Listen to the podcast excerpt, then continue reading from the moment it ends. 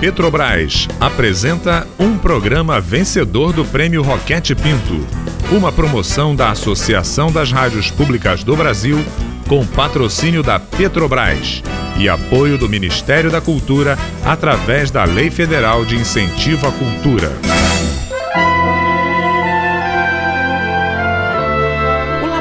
Aberto de interatividade da UFSCar tem o prazer de convidá-los para ouvir, a partir de agora, a radiodramaturgia Verdades Inventadas. Liberte sua imaginação e abra seus ouvidos para participar das aventuras de Laura e de suas experiências imaginárias.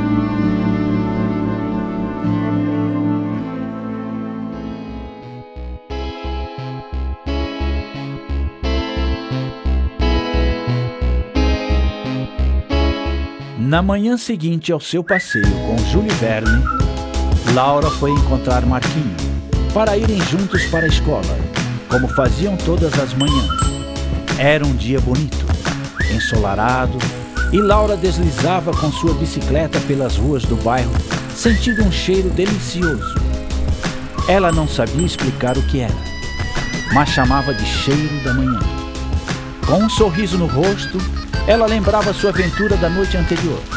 Era tão real, não parecia um sonho. Mas depois ela pensaria mais sobre tudo aquilo. Agora era apressar uma.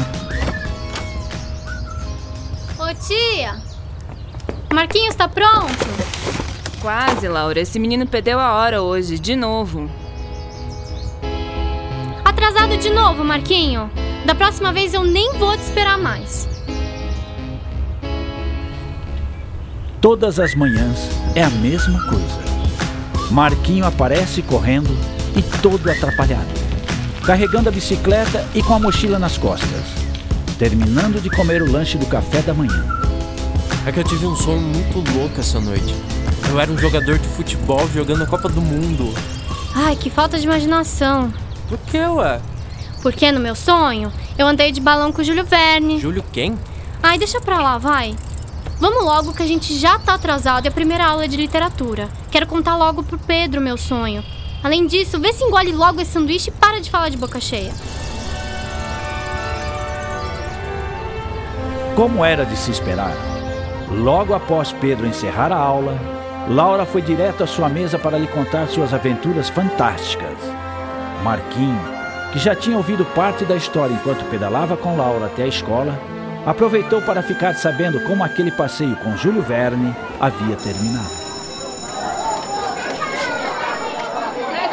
É bom sonhar, não é, Laura? Mas, professor, não parecia sonho. Parecia tão real. Ué, pra você talvez tenha sido, Laura. Como assim? Laurinha, Laurinha. O real pode ser uma coisa para mim e outra para você. Mas olha só, professor. Eu sei que agora, aqui eu tô vivendo a realidade. Eu sou real, o Marquinho é real. É, eu sou real.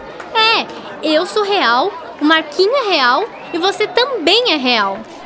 Laura, tem uma escritora que eu gosto muito e que escreveu algo mais ou menos assim, ó.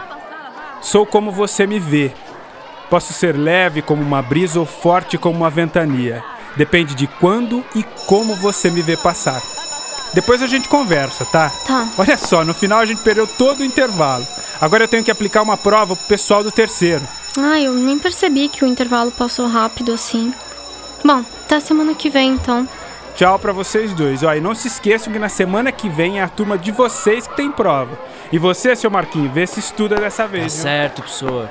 Até mais. Tchau, professor. Então, Laura, que a gente não aproveita que você tá numa brisa e revisa os exercícios de matemática? Ai, Marquinho, não enche. Ixi, olha lá. A brisa já virou ventania. Viu só do jeitinho que o Pedro falou. Seu besta. Só você mesmo. Ai, melhor esse humor aí. E vamos voltar pra sala que a próxima aula já vai começar.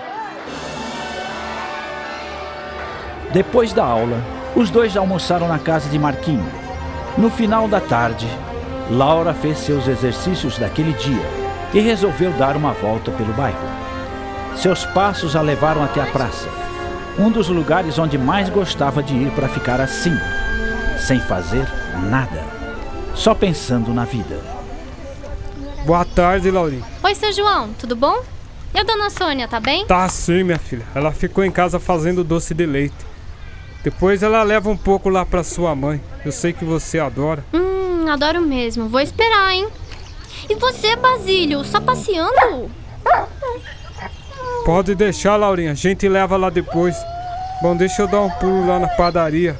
Tchau. Tchau, seu João. Tchau, Basílio. Ei, Laura! Oh, amanhã passa a sua casa e devolvo seu livro, ok? Ai, tá bom, Pati. Todos conheciam Laura e ela gostava muito deles. Patty também era sua amiga desde pequena e desde aquela época demorava para devolver as coisas que pegava emprestado. Seu João era um amor de pessoa. Ele e Dona Sônia foram um dos primeiros moradores do bairro e Basílio era o fiel companheiro do casal. Enquanto o sol ia baixando e tudo ia ganhando aquele tom avermelhado de final de tarde, Laura deixava de perceber o som das pessoas passando para lá e para cá.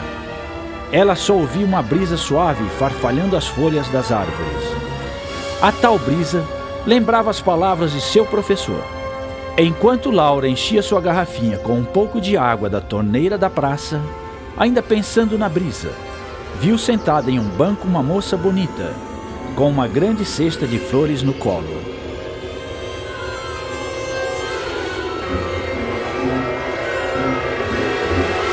Você gostou das flores? Nossa, elas são lindas. Pega algumas para você?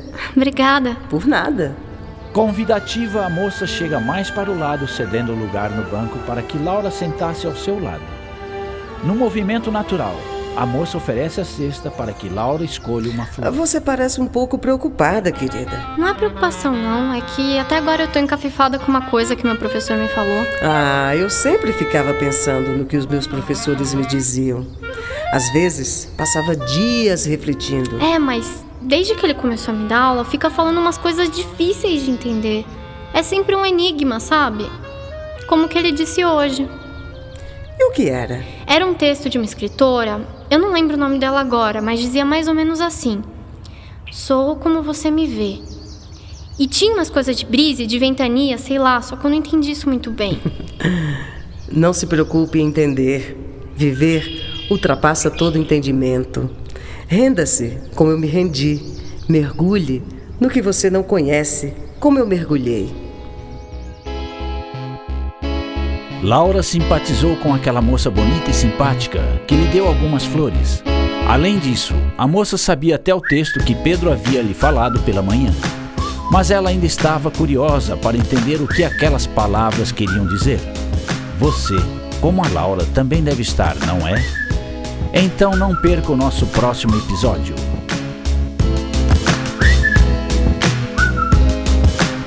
Se você quer saber mais sobre as verdades inventadas da Laura, entre no seu blog e acompanhe por lá os textos de nossa querida personagem em suas reflexões sobre suas experiências imaginárias e os personagens que encontrará ao longo da nossa radionovela.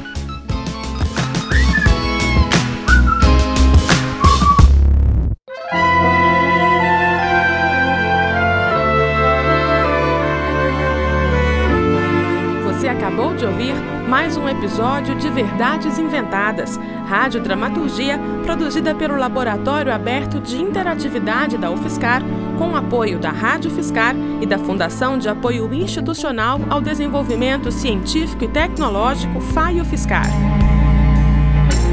Roteiro: Maite Bertolini e Tárcio Fabrício. Revisão: Adilson de Oliveira e Mariana Pezzo. Produção: Mário Righetti. Desenho de som e edição: Daniel Roviriego. Direção: Maite Bertolini e Mário Righetti. Larissa Cardoso é a Laura. Matheus Chiarati é o Marquinho. Norberto Carias faz a voz do narrador e grande elenco. Saiba mais sobre as experiências imaginárias de Laura visitando o seu blog viagensdalaura.wordpress.com.